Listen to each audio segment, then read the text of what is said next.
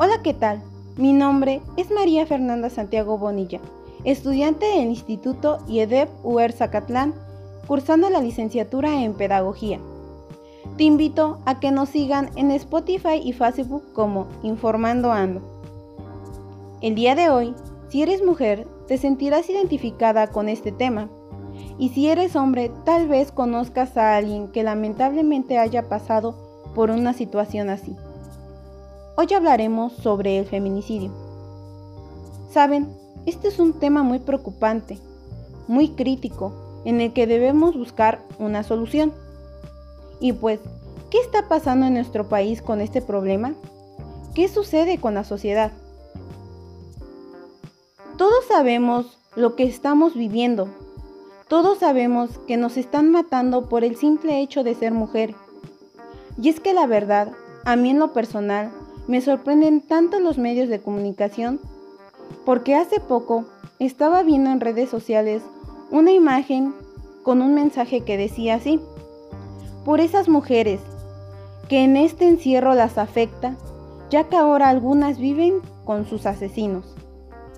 Por un momento tardé en analizar este mensaje, pero después me di cuenta de cómo las mujeres viven este tipo de cosas de diferentes maneras hoy en esta actualidad.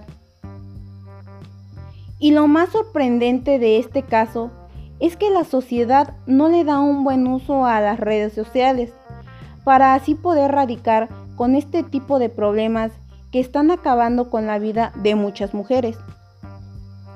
Para comprender mejor este tema, me puse a indagar en grupos de feministas y créanme que es tan impactante lo que ponen.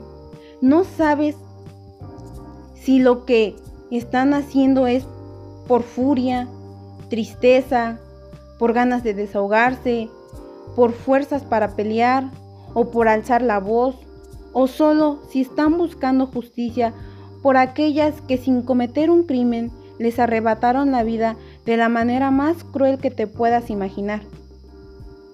A pesar de esto, la violencia contra las mujeres ha ido aumentando día con día en todas partes del mundo, mencionando igual que México es el epicentro de violencia de género.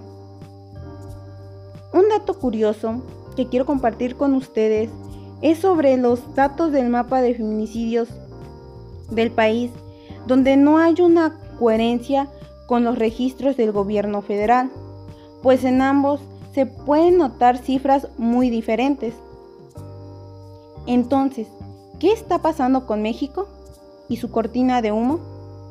La verdad es que a mí no me gustaría que este tema tan frustrante lo tuviéramos que vivir yo, mi madre, mi hermana, mi amiga o nuestras futuras hijas.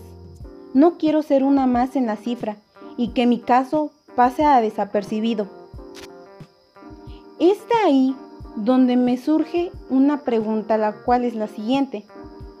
¿Por qué muchos feminicidios son juzgados como homicidios? ¿Creen que el gobierno está involucrado en esto? ¿O es que no tenemos a una autoridad capaz de trabajar sin corrupción? Si quieres conocer la verdad sobre esto, te invito a que no te pierdas el próximo capítulo que estaré publicando aquí en Informando Ando. Les agradezco su amable atención deseándoles tengan un bonito día. Muchas gracias.